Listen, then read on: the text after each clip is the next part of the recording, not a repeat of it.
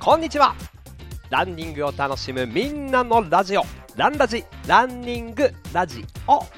日々のランニングをもっと楽しく同じ空の下で走るランニング仲間の皆さんとつながっていく番組です。走りながらもちろんウォーキングしながらお車の移動中お仕事の合間に家事をしながらジョギングなんてのはもちろん。ぜひお付き合いください。今日もナイスランお届けするのは岡田匠です。よろしくお願いします。市民ランナープロ MC 岡田匠です。ランニング大会や企業の発表会などイベントで MC をしたり YouTube はラントリップチャンネル虎ノ門トライアスロンチャンネルあとはね岡田匠という個人のチャンネルで情報をお届けしたり音声配信ランニングアプリライブラン生放送でトレーナーをしたり FM 品川というラジオ局でパーソナリティしたりしております。今回もよろしくお願いします。10月ももう中旬折り返しまして早いっすね。ただ本当に気候はぐっと秋めいてきて走りやすくなってきた朝晩ともう結構半袖でジョグするの気持ちよくね走れる。ちょっと北海道とかもう10度切ったりしてるみたいですもんね。あの僕が夏に登った札幌の近くにある手稲山初冠雪ってね今週ライブランやってたらお伺いしましたけど。北海道早いですね。8月の末あんなに暑かったのに2ヶ月と経たないで雪が降るんでしょすごいギャップですよ。まあそんな秋が深まる中、えー、ランラジは 97km 突入です。今回はプロアスリートと市民ランナーそんなお話でお届けしていこうと思います。この放送はコスパ最強のスポーツサングラスグダのスポンサードでお届けいたします。グダさん番組への共感サポートいつもありがとうございます。そしてね皆さんから頂いている「ハッシュタグランラジ」そして「ハッシュタグランラジ食欲の秋」のご投稿。お腹が減る時期美味しいものがたくさんある時期。皆さん何召し上がってますでしょうか。ぜひ教えてください。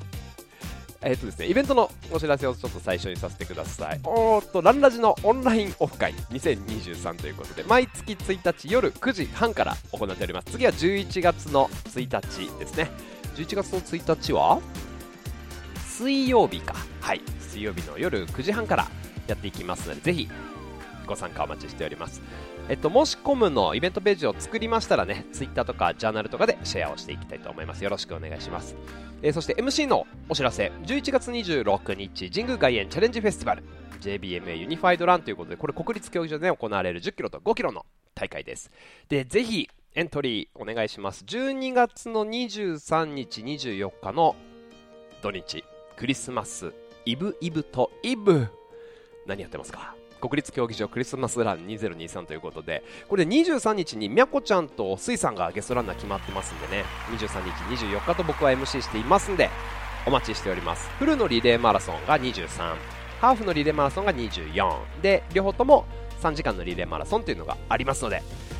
クリスマス、お待ちしております。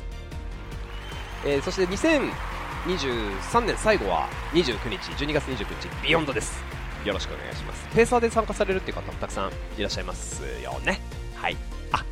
そうですか。お願いします。あと、来年の1月6日、西東京 30K というね、30キロ走、昭和記念公園でやっていくやつと、えー、2024年1月の20日、これも土曜日ですね、東京チャレンジマラソンっていうもので、戸田の陸上競技場で行われるやつ、こちらも MC で行く予定になっております。これフルマラソンですか？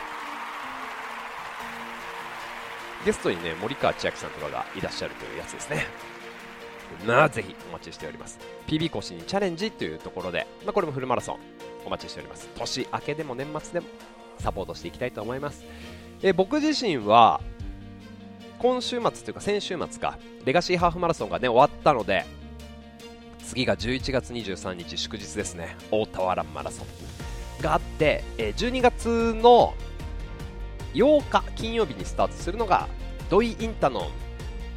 タイランド by UTMB というね去年 100マイル出たレースタイでタイのチェンマイっていうところで開催されるトレランのレースにまた再び行くというね。しかも今回はコースが変わりましてワンウェイスタートとゴールが別々の場所なんですけど山の奥からぐわっと前あのチェンマイの市街地の方に戻ってくるっていうワンウェイのコースになってて100マイルなんですけどね182キロだったかな。もうあのこうね仲間内で話してたんですけど182キロ走るんだったら100マイルっていう表記じゃなくて182キロって言ってほしい。いやもう165とかね169とかも100マイルとちょっと違うじゃないですか。182って表記してほしいですね。っていうやつ出て、えー、年明けはですねレガ、えー、っとハイテクか。ハイテクハーフでスタートして1月28日に勝田全国マラソンでございますね。ここであの今あのちょっとラントリップとランニングブランドシューズもアパレルも思いっきりいろいろ展開されております。オンとねコラボ企画というか、まあ、オンのクラウドブームエコ3を履いて自己ベストを更新しようという企画が始まりましてこれでですね勝田で仲間と共に自己ベストを更新したいと思いますのでちょっと大田原で今持ってる2時 ,2 時間59分を超えでさらにその自己ベストを勝田で超えていこうかなっていうふうに思っております。この10月ね秋冬ねシーズン入ってるという方々一緒に頑張っていきましょう。その日々のジョグランニングに、えー、ランナージが貢献できているといいな。よろしくお願いします。えー、今週はプロアスリートと市民ランナーっていうトピックなんですけど、まあ、これ何を話がしたいかというと今週のホットトピックねレガシーと MGC の話です。まずちょっとレガシーハーフ出走してきたんでねご報告をさせてください。そこからどうぞお付き合いください。まずね参加してたという方々お疲れ様でした。応援もね雨の中大変でしたね。いやー走ってきましたよ、えー、まあ、どうだったかというとねラントリップ代表の大森さんとスタートとゴール一緒に、まあ、ほぼほぼ一緒にっていう感じで、スタート一緒にこう雨の中待機して、あの僕らが B ブロックスタートだったんですけど、多分ね、おそらく速い市民ランナーは B ブロック、で A はもうなんか陸連登録とかそっち系だと思うんですけど、エディ準エリートとか。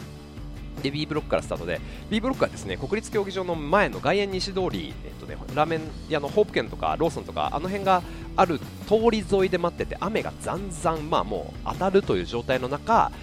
何分ぐらい待ってたんですかね20分ぐらい待ったのかな整列して待ってでそこからスタートしてゴールっていうね形で、えっと結果としてはね1時間24分31秒っていうネットのタイムでおそらく公認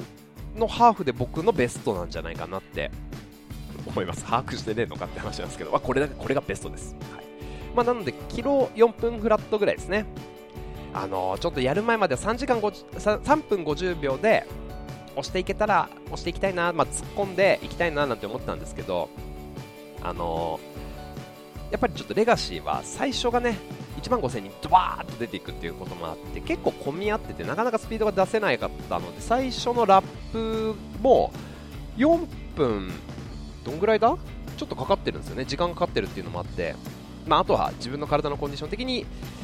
まあ、ちょっと3分50は難しいかなっていう仕上がりだったので、まあ、キロ4分で走っていこうっていうような気持ちでねスタートしました、まあ、ほぼほぼ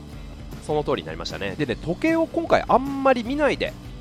自分の気持ちいいっていうペースで走っていこうというようなテーマを持って走っていったら、まあ、あらあらぴったりっていう感じでねちょうどよく走れたということであのそうなんですよ。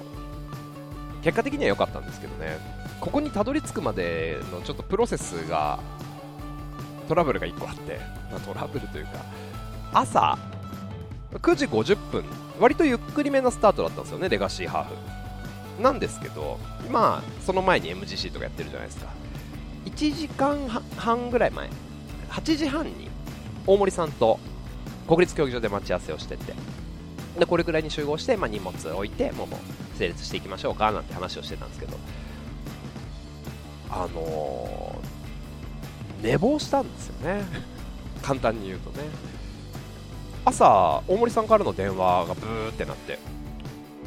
電話ブーってなって取れなかったんですけど電話切れちゃって。あっと思っておーって起きたら大森さんとの待ち合わせ時間です。というか8時40分だったんですええーと思ってやっべえと思って。前の晩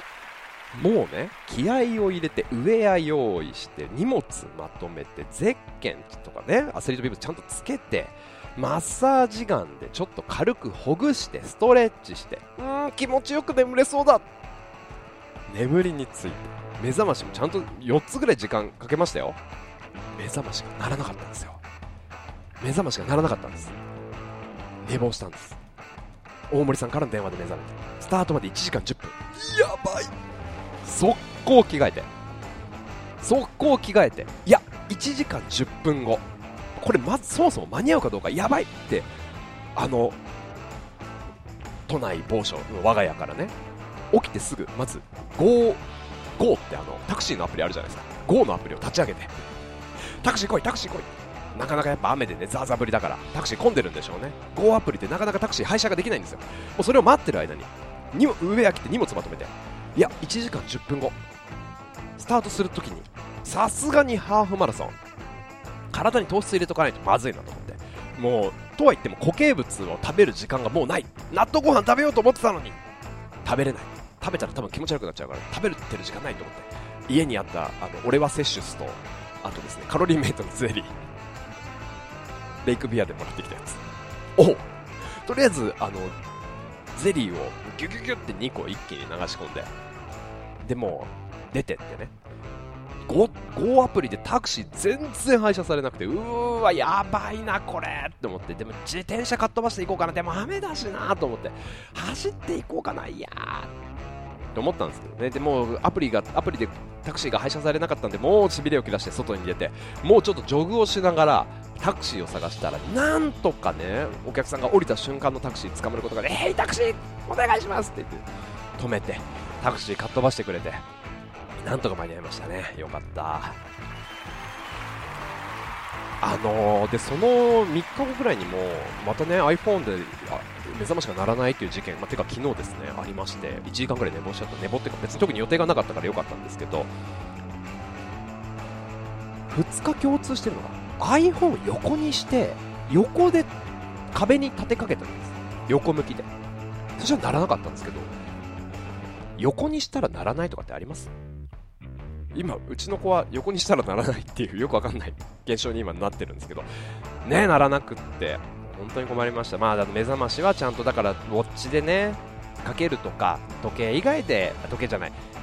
携帯電話以外で設定するっていうのがやっぱりいいですね。あと、レースの前の晩は荷造りとウェアの準備しっかりやって完璧にしておくっていうこれを学びでしたね。そうなんです。で、まあ、あの僕自身は、まあ、今回あの、ね、アシックスさんにご招待いただいたです。ということなのでメタスピードエッジプラス、はい、あとモルテンの、ね、カフェイン入りの白いジェルを1個スッとポケットに入れて出走したというところで8キロぐらいで、ね、ジェル1個取ったんですけどいやー、あのーなんとか4分で押すことができて、やっぱレガシーハーフ自体はね、去年も同様、ちょっとこれもランラジでもお話ししたんですけど、さすがの盛り上がりだなっていうところです。1万5000人がやっぱ国立競技場発着でやっていくっていうところもそうなんですけど、コースすごいいいですよね。うん。日本橋、三越。ああいうの辺まで行ってこう折り返していくって皇居の近くも通って神保町また再びで市ヶ谷とか飯田橋とかあの辺も通って帰ってくるっていうようなところで東京マラソンよりもギュッとコンパクトにハーフ短くね半分ぐらいになってるっていうところもあるからこそ応援の濃度が高いなっていう感じがしました。応援も途切れないなっていう印象。この雨の中で。まあもちろん MGC がねあるからっていうのもあると思うんですけど MGC からの応援も含めてこうやってねたくさんの方々がいてくださるっていうのはやっぱりこうお祭り感。もう全体的に走っててすごい高揚感がありました。あの応援にたくさん駆けつけてくださってたライブランナーの皆さん気温観測隊のメンバー面倒でもたくさん一緒に走ってる仲間たちが声かけてくれてありがとうございました。あとランラジ T シャツを着てご参加の方々もねいらっしゃいましてありがとうございます。お疲れ様でした。日々のランニングあ間違えた。ジングルになっちゃった。あのー、ご愛嬌ということでランラジ T シャツって、まあ、結構乾きの早いポリエステルのねブリングの素材を使ってるんであの洗いたてでも脱水したら結構乾いてる感じですごい乾き早いんですけどさすがに雨が降りしきる中雨が降り続いてたら普通の薄手の T シャツよりはちょっと分厚いですから水吸ったと思うんですよ。でもねその中で来ていただきありがとうございます。そう。で、あのー、まあ、コースもねすごく僕的にはやっぱ国立のゴール最後に入ってきて国立競技場がファッと開けてトラックを、まあ、350m ぐらいあるのかな走っていくっていうねこのフィニッシュがやっぱり素晴らしいなと思いましたし日本橋のあの三越とかあの辺で折り返していくところってやっぱ気持ちいいですね。はいこれいうのはやっぱりあのレガシーならではだなというところですごい楽しかったです。あとはいろんな方ね、日本全国から本当にいらっしゃってまして東京でねもちろんラントリップチームもそうだし僕が行ってるフイナムランニングクラブのメンバーもそうだし、えっと、ハリー杉山さんでしょ？志村美樹ちゃんミキティでしょ？あとケツメシの大蔵さんとかケンチャン連のメンバーケンイチさんとかマーキーノさんとかもそうですし、まあ、テルさんとかね、まあ、ケンチャン連のメンバー。えっとウルトラダッシュクルー UDC もう福岡から岡山、大阪いろんなところ来てましたね。あと福井の NRC とか、え福岡といえば斎藤崎昇さんね。はい、サブスリーやるまでラジオでおなじみのにも会えたりして、まあ、いろんな方に会えるっていうのはやっぱり祭り感があっていいですね。はい。まあ、あの金曜日と土曜日エキスポやってたということでその国立でエキスポやってて受付そのゼッケンをもらってでタオルももらえるのかな？ちょっとね長めのスポーツタオルもらえるんですけど。いいですよね、まあ、こういう国立でエキスポやってるっていうのも東京マラソンでもやってないのに。ちょっと贅沢な感じで。今回はだから MGC のリハとかをやってる横でねエキスポ行ったりしてきました。でゴールするとメダルもらえてボディメンテのゼリーポカリスエット。はい。大塚製薬さんありがとうございます。僕はこの日に関しては朝のカロリーメイトのゼリーで決めておりますんで。バッチリでございました。いやレガシー良かったですね。うん。まあ、やっぱりハーフマラソンってその後も昼前には終わってるのでまあ打ち上げをするのもよし。うん。どっか行くのもよしっていうね。僕もあの今週一緒に走った方でねそれこそランラジも聞いてくださってますけどブチンさんねレガシー終わった後に高尾山に走りに行ったっていう、ね、方もいらっしゃいましたけど。つわものすぎる。何でもできる。半日で終わるからあの僕自身としてはやっぱりいい感じにキロ4で走れたっていうちょっと走りの振り返りでいくといい感じにキロ4で押せたっていうのがすごい収穫だったんですよね、まあ、これもありましたしちょっとラップで見ていくと一番最初の1キロがちょっと4分47かで入ってその後が4分9、4分10だったんですけど以降は3分55とか53、3分50、3分49ちょっと早いタイミングもありますけどほぼほぼキロ4以内であの最後の方まで押すことができたっていう感じで良かったですね。で、何が僕の走りをこう焚きつけたかというと、やっぱり MGC、マラソングランドチャンピオンシップ。多くの方が、おそらくスタートして2、3キロ、1キロ、2キロ、3キロぐらいの間で MGC のトップが向かい側から向こう側からこうやってくるみたいな感じですれ違いだと思うんですよね。やっぱりこうトップ争いをしている選手、並走している大迫傑選手と川内優輝選手を見るとか、やっぱこう人生をかけて走ってるっていうその姿を目の前で見るその大一番を目の前で見るってやっぱ興奮しますよね。よっしゃ俺もやったろう。いや気持ちが入りましたね、まあ、次の僕自身は大田原とかレースがありますんでね。30キロを次はキロ4でやれるようにちょっとステップアップしていきたいなと思ってます。日曜日にハーフマラソンやって結構足にダメージがあって翌日月曜日の夜に僕が行ってるねレッドランニングクラブ神野大地選手が主催してるランニングチームがあってそこの練習会があってですねその時のメニューが1キロ ,3 1キロを3分25で走ってその後にそのまま8キロ4キロ4で走る。でこの3分25で一番最初に入ったやつをキロ4の8キロのいやもちろんレースペースですよ。マラソンペースで回復させるっていう練習やって。で最後にまた1キロダッシュするっていうのがあったんですけどね。ダメージがある中ねこの1キロ8キロ1キロというセットをねコンプリートできてやった。っていう風にちょっとね収穫があるというところでございます。でもちょっとおかげで疲労が抜けてないかななんていうね今の私の状況でございます。皆さん疲れは取れてますでしょうか？お風呂入ってくださいね。やっぱりこの入浴で体の筋膜とか筋肉こういうのをね温める。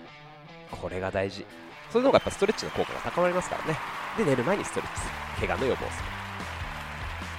る、えー、スタートから20分経過。レガシーのお前の振り返りなんかもういいんだという皆さんのね、えー、ところに MGC のお話をちょっとしていきたいと思います。マラソングランドチャンピオンシップですよ。パリオリンピック。代表選考会です。結果どうだったのか、まあ、皆さんご存知だと思います。1位がホンダの小山選手ですね。2時間8分57秒。で2位が九,、えーと、九電工、えーと赤崎選手。2時間9分6秒というね。で3位が大迫傑選手。4位が川内優輝選手というところで。2位と3位赤崎選手と大迫選手は5秒差で。しかも大迫選手から7秒差か。で川内優輝選手っていうような、ね、ところで。で男子は、まあ、その2選手。えー、女子が鈴木優花選手第一生命グループですね。24歳。ヤングですね。まだまだマラソン経験が浅いという中で素晴らしいご自身のレースをやって鈴木優花選手が1位。で2位が一山真央選手ですね。おめでとうございます。まずは。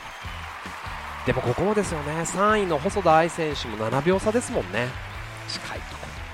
いや大迫傑選手の 2, 2, 年2年連続っていうか2回連続 MGC が3位だってね。一発で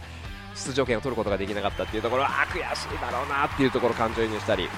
お仕事ご一緒させていただいているあの細谷恭平選手黒崎播磨のせ、ね、細谷選手とかも途中でちょっと転倒があってっていうねところとか鈴木健吾選手とかもあれどうしたんだろうっていろいろ思いますけど。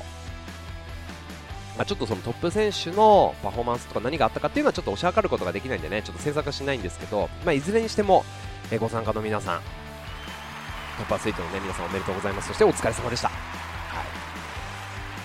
い、ここの後 MGC ファイナルチャレンジっていうのがあるんですよね。ファイナルチャレンジっていうのはその設定記録を突破した記録の一番上の選手1名がパリオリンピック3枠目としていくということででこの設定記録を突破するっていうその該当する選手がいない場合は MGC の3位なので大迫選手とか女子だったら細田選手がパリオリンピック日本に代表に内定するっていうね。でこのあの MGC ファイナルチャレンジっていうやつが設定記録っていうのが男子だと2時間5分50秒。女子だと2時間21分41秒。っていう設定記録があってどこで打ち破るのか。男子は福岡国際。今年の12月3日か。で大阪マラソンですね。来年の2月25日。でそして最後が東京マラソン2024年。3月3日。福岡国際大阪マラソン東京マラソンが男子の対象大会で女子が大阪国際女子ですね。来年の1月末1月28日。であとは名古屋ウィメンズ2024年の3月10日。ここが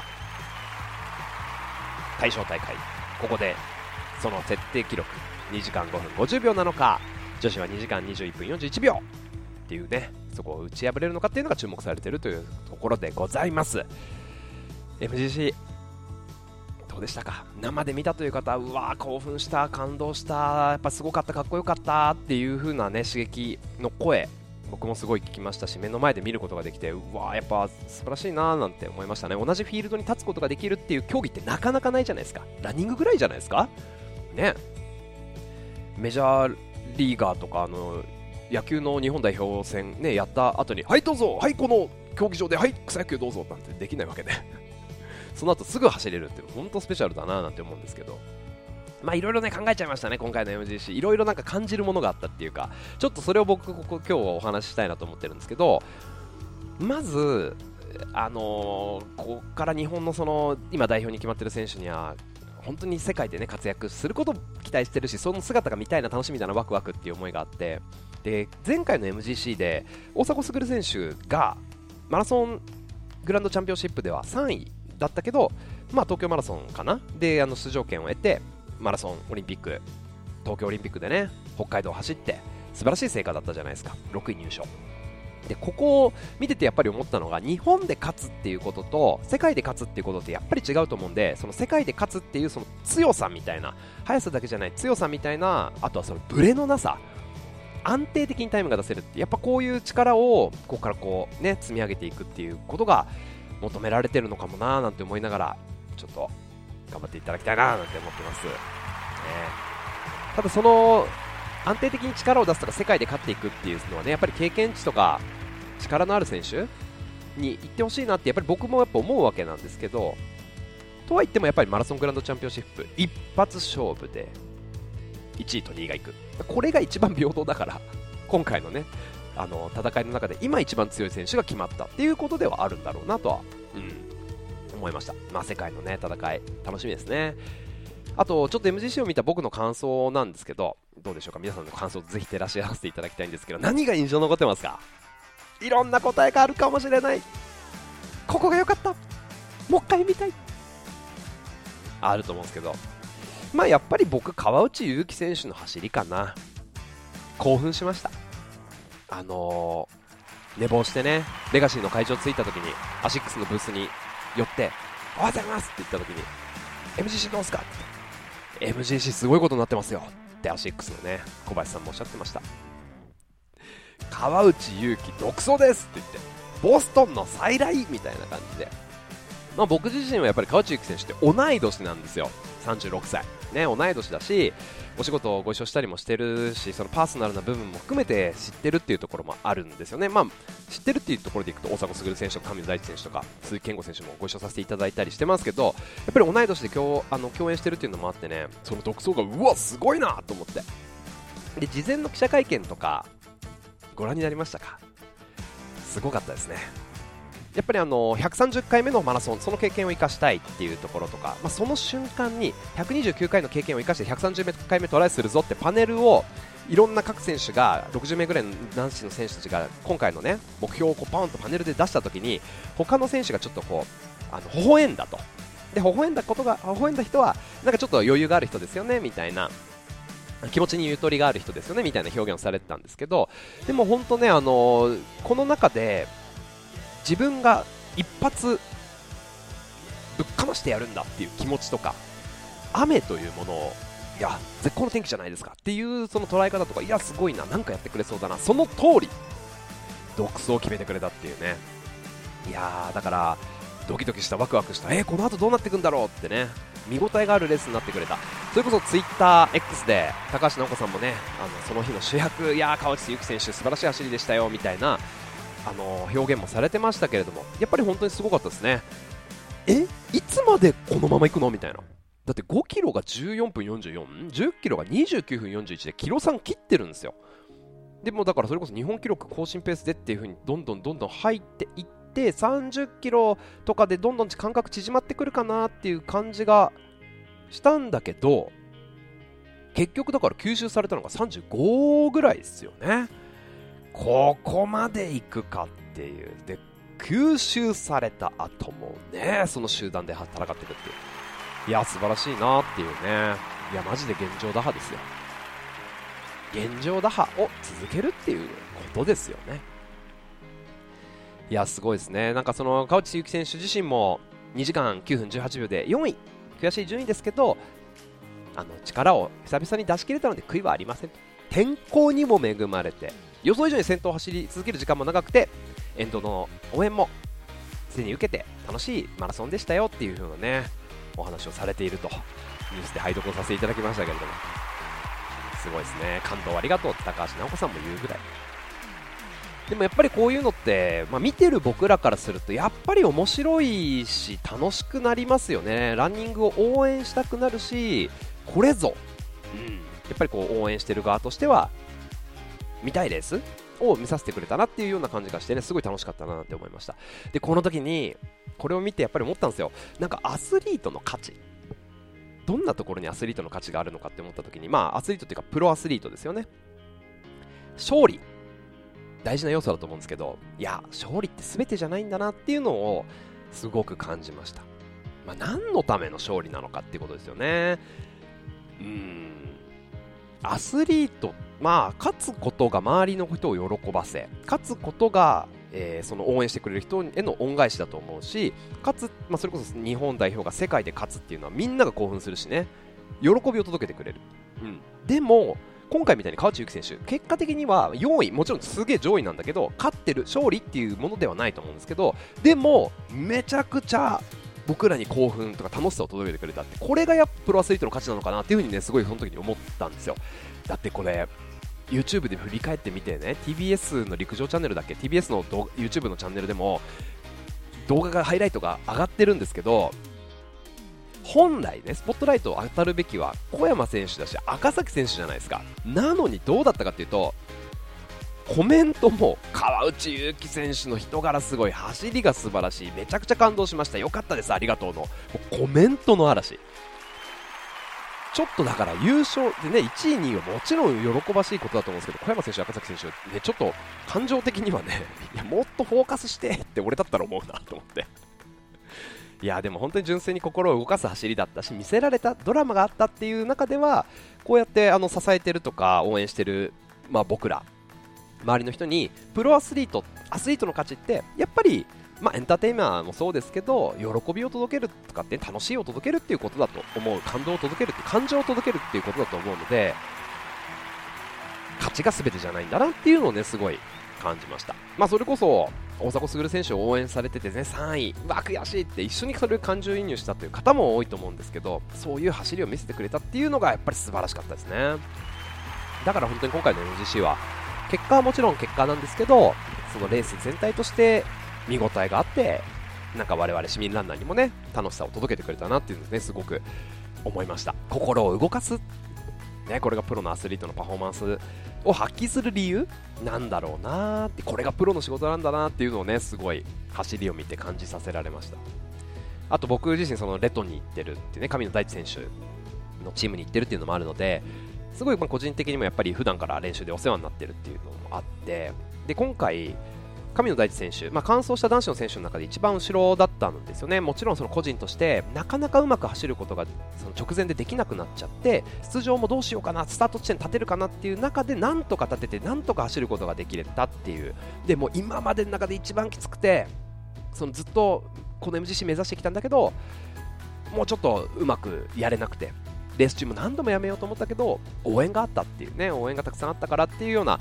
話があの神野大地選手の YouTube これあの MGC の走りのダイジェストが載ってるんでぜひ見てください。あのこれを見たね感想僕ちょっと泣いちゃったんですけどむちゃくちゃ愛されてるなと思ったんですよ。このレッドンのメンバーとかその支えてくれてる方スポンサーの方とかいろんな方その周りの方々まあ本当プロアスリートの方っていろんな方に支えられてると思うんですけど今回その神野大地選手の映像を見た時にやっぱりその応援この熱くさせるものが本当に皆さん100人以上いたんじゃないですかね、いろんな沿道に散りばめられて皆さんで応援してたっていうのを見てて、で応援があったからこそ神野大地選手も走れて、でその応援を受けて走ったからこそ、逆に応援している僕らにもパワーが届いてっていう、まさに心を動かしてくれる走り。これがプロのアスリートなんだなって思うと。いやーまあもちろん勝利が決まるっていうのも大事だけど心を動かすっていうね。いやーかっこいいなと思いましたね。なんで世界で活躍したら嬉しいです。し日本記録が出たら嬉しい。で世界の選手と戦って勝ったら嬉しいけどまあそれも心を動かすっていうやっぱりプロの仕事をしてくださってるからなんだなっていう風にね思いました。だからこそなんか僕も MC として心を動かすっていうパフォーマンスを心がける、まあ、目指してねいきたいななんて思いましたね。いやーそうなんですよ。これちょっとね出会い今回、川内優輝選手とか大迫傑選手を絶対的に応援してた方が多いと思っててそれってなぜかっていうと、まあ、もちろん競技歴が長いからっていうのもあると思うんですけど知ってるっていう状態ですよね。知ってる選手は応援することができないけど知らない選手って応援することできないじゃないですか。だからやっぱりトップアスリートそのプロのアスリートの皆さんも知ってもらうっていういろんな方法で外に発信していく外に出ていく知ってもらうっていうその広報もやっぱりプロの活動なんだろうなっていうのをね思いましたね。反面教師として。なるほどなって思って。はいまあ、そんなこんな、そんなそれを受けて思うのは、プロアスリートじゃなくて僕は市民ランナーでよかったなって思うってことですね。どうでしょうか皆さんも市民ランナーだと思うんですけど、このランラジオプロのアスリートが聞いてるって多分あんまないと思うんですけど、マラソンとかランニングにおいて、まあ、勝負を他人とする、他者とするっていうのがやっぱプロですよね。まあ、僕らの他者と競ってるわけではないというか、まあ、自分自身と戦ってるっていう要素が多いと思うんですよ。他者と他者と競ってるからそれを見ていて僕らもその競争が面白いし、ね、それってやっぱり同じランナーでもプロのアスリートたちはやっぱ異次元な、ね、大変な領域で、ね、走ってるんだなっていうだから実業団選手も MGC の選手もそうだしもう部活生もそうですよ。すごい！もう全選手出場された皆様素晴らしいですね。そんな中で日々日々自分をね磨いて戦って箱根の予選会もありましたね、前日にね、お疲れ様でした。というのがあって、やっぱ他者と戦うっていうところじゃない場所に入れるっていうのが、なんか純粋にランニングを楽しめてる自分って、なんか、あ、いい、よかった、いいなと思って 他人とやってたら、他人と争ってたら、なんか気持ちがすり減って、僕、こんな長続きしてないと思います。で、ランニングで楽しいっていう感情、頑張れっていう興奮をまあ届けてくれて、本当にプロの皆さんありがとうございます。ありがとうございます。自分のタイムを追い求めつつも、まあ、その他者と競うこうプロに対してなんかね僕らはそれに対する対してこう市民ランナーは自分との勝負。やっぱりこれができるっていうのはいいですよね。いやあまあ一部他者とライバルとしてね競ってるっていう市民ランナーの、ね、方もいらっしゃると思うんですけど基本はやっぱり自分の記録自分の目標を決めて自分でそこに向けて取り組む。うまくいこうがうまくいく前が誰に責められることもないんですよ。自分が行きたいから目指す。もうただそれだけ。自分が行けなかった。自分で悔しがる。ただそれだけ。ランニングする。フルマラソンにエントリーする。完走する。サブ4する。サブ3する。自己ベスト更新する、まあ、いろんな目標があると思うんですけど全部が自分がやりたい。自分の選択。かっこいいですね。でも自分の選択にこだわって自分で頑張る。これがまあ市民ランナーですよね、まあ、だから楽しいっていうのもあるんですけど、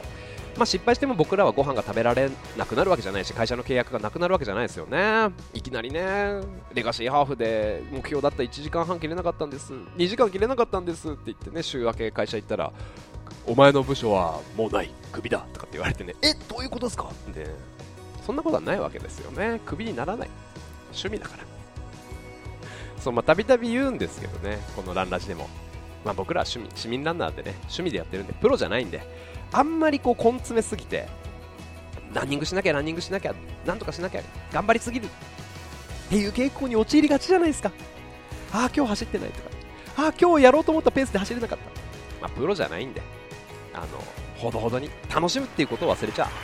あかん。っていうのをねやっぱり思いましたね。人生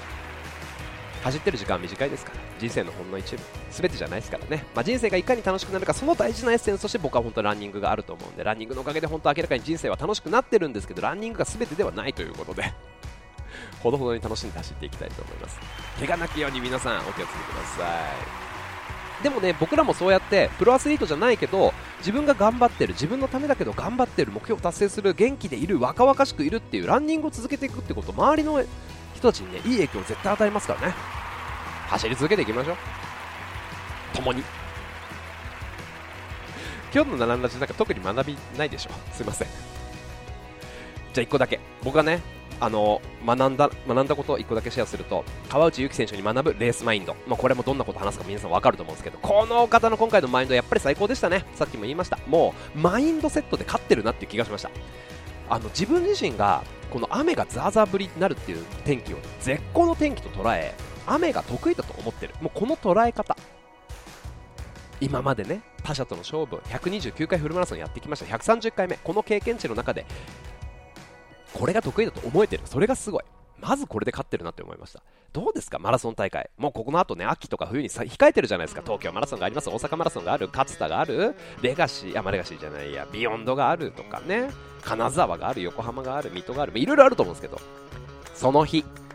気持ちのいいお天気ちょっと曇り日差しは弱め気温が10度程よく風がね弱く吹いててマラソンやるには最高のお天気だぜこの野郎。くー神様サンキュー。ないないないそんな天気。ないないない。風強いなとかさ今日暑いなとかさ。めちゃくちゃ晴れてるじゃんとかさ。絶対なんかそれあるじゃないですか。いやもうそのじそういうことを考えると自分がもう求めてる天気とかコンディションになることなんてもうないんだからどんな状況であろうがあもう今日が勝負の日だ来てるなって思えるっていうそのマインドが最高だと思いましたね。なのでそのマインドでいたい。だからこそああやっぱそうだよなって思ったのが練習の時ね。レガシーの日って結構降ってたんですよ。多分強い時7ミリとか5ミリとか普通に降ってたと思うんですけどこれは練習じゃ走らんっていう天気だったんです。でも練習でもあえてこういう日にやっとくべきなんですよ。あうわ今日結構強めに雨降ってんじゃん。よっしゃ雨連だ雨の日の対策できる。今日風ビュービュー吹いてるじゃん。よっしゃ風強い日の本番の練習できるじゃん。って言ってやっとかなきゃなって思った。っていうぐらい捉え方変えていこうかなっていうねすごい思いました。これがやっぱ強いランナーになる方法なんだな。きっとって川内優輝選手からねそれを感じましたね。まあ、なんかある種鈍感力とか気にしない力どんな状況でも楽しみきるっていう力なのかもしれないですけど晴れでも雨でも風が強くてもね今日しかないんですよその勝負の日は。レガシーの日もレガシーの日もあの日しかなかったの。その日しかない景色とコンディション120%楽しんでやるぜ。今日が俺のレースだ。見とけ。っていう感じもしくはいやー神様ってばまた試練をくれたんだなこれ走ったらまた俺強くなっちゃうぜぐらいな感じでね、やっぱポジティブに捉えて、もう自分のものにしていきたいなっていうふうに思いました。だって趣味なんだもん。今年の一番の大勝負もその日しかない。楽しまないでどうするんだってことですね。天気が悪い。足が重たいかもしれない。卑屈になって楽しめなくなったら逆に言うと市民ランナーじゃなくなっちゃうかもしれない。だって趣味じゃなくなっちゃう。楽しむためにやってるんだから。ってことですよ。どうでしょうか。まあ、ということで、今回はですね、えー、まあ、市民ランナーとプロアスリートのお話、レガシーハーフと MGC の振り返り、お届けをしてきました。ご参加の皆さん、応援の皆さん、お疲れ様でした。そしてね、このマインドが、今季の皆さんの走り、日々のトレーニングに役立つと嬉しいなと思っております。あ雨とか風が強い日にさ練習した方がいいよって今言ったんだけどあの本当気をつけてくださいね。お願いします。ということで、えー、番組最後の方はですね皆さんから頂いている「ハッシュタグランラジ」のご投稿ランラジ食欲の秋ご紹介していきます。今日も。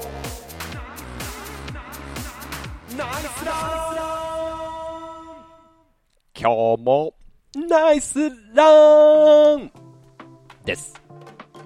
ナイス一歩。でもしっかりと休むのも大事ですから。体のコンディション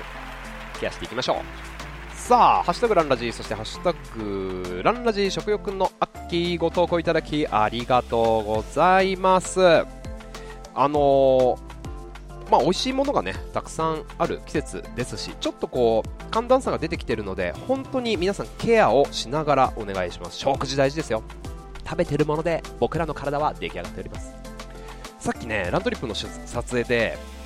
全部っていうご存知ですか？黄色のエンドウ豆を主原料にしたパスタとかラーメンとかそういうものを作ってるね。全部っていう食品の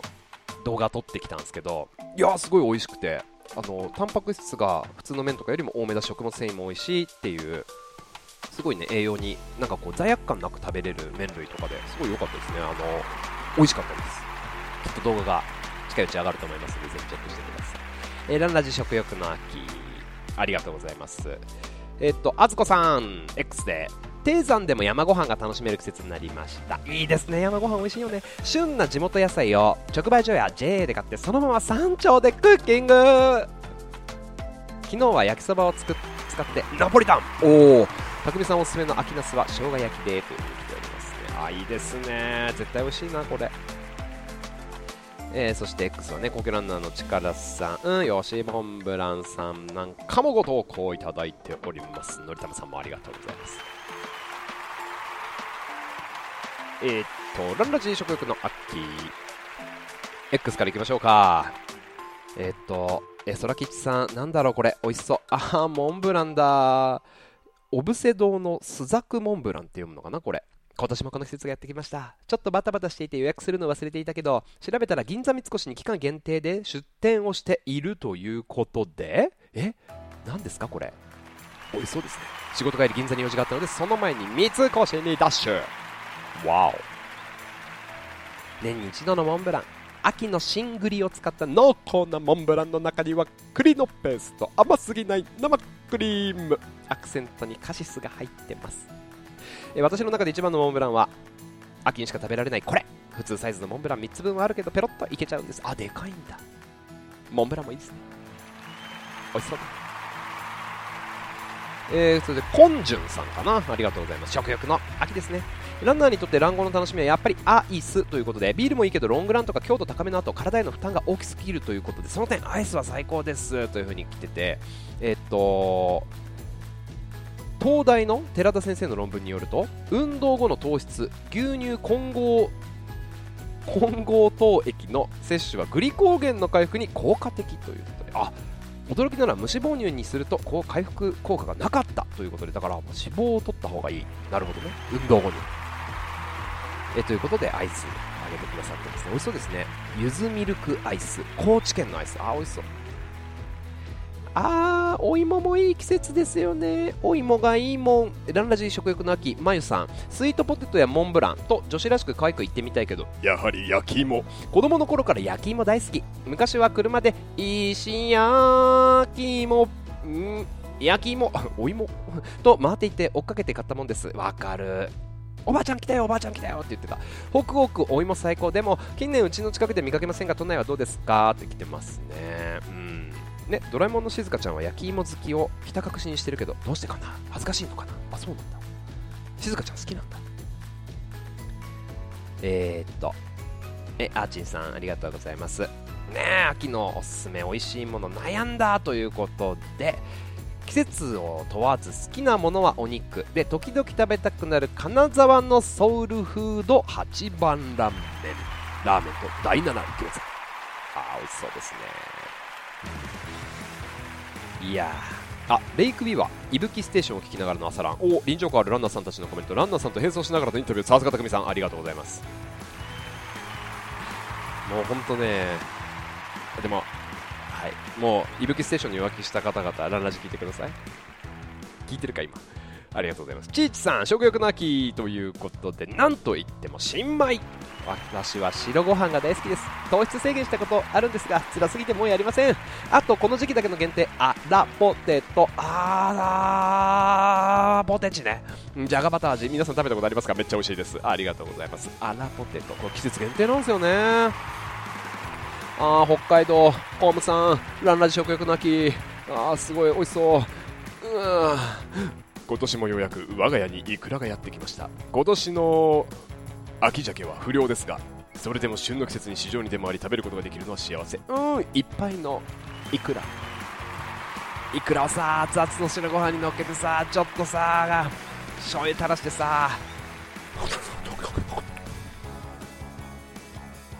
行きたいですね。えー、っと、S ちゃん、ありがとうございます。うんと、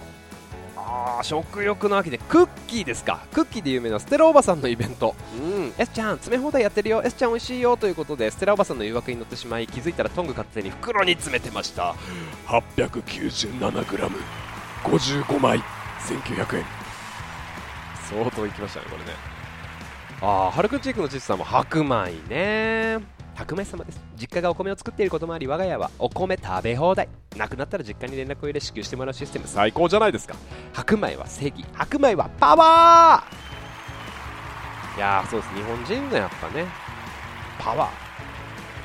えー、そしてマーシューさんありがとうございます。風邪の症状良くなってきたということでやっぱでもちょっとね風邪流行ってますからインフルとか流行ってますから気をつけてください皆さん。栄養とっていきましょう。